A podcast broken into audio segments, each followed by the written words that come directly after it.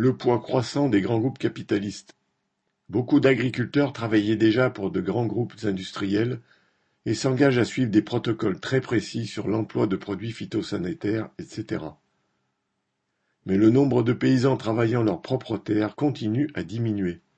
Seuls 35% des terres cultivables appartiennent aux agriculteurs qui les travaillent. Depuis 2010, plus particulièrement, d'importants groupes industriels de l'agroalimentaire achètent de grandes quantités de terres pour contrôler directement la production des matières premières. Ils viennent concurrencer les agriculteurs sur leur terrain, pouvant payer bien plus cher les terres qu'ils convoitent, disposant plus facilement de l'appui des banques et des pouvoirs publics, même si, officiellement, l'État intervient contre la concentration des terres et est censé faciliter l'installation des agriculteurs.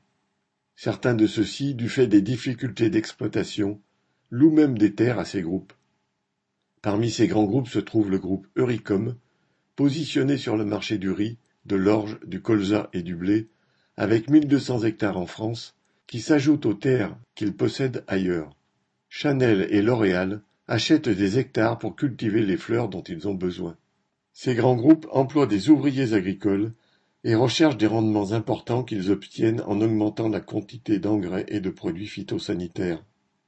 Ce mouvement de concentration des terres qui prend une nouvelle ampleur, renforce ainsi la dépendance de l'agriculture vis-à-vis des grands groupes capitalistes.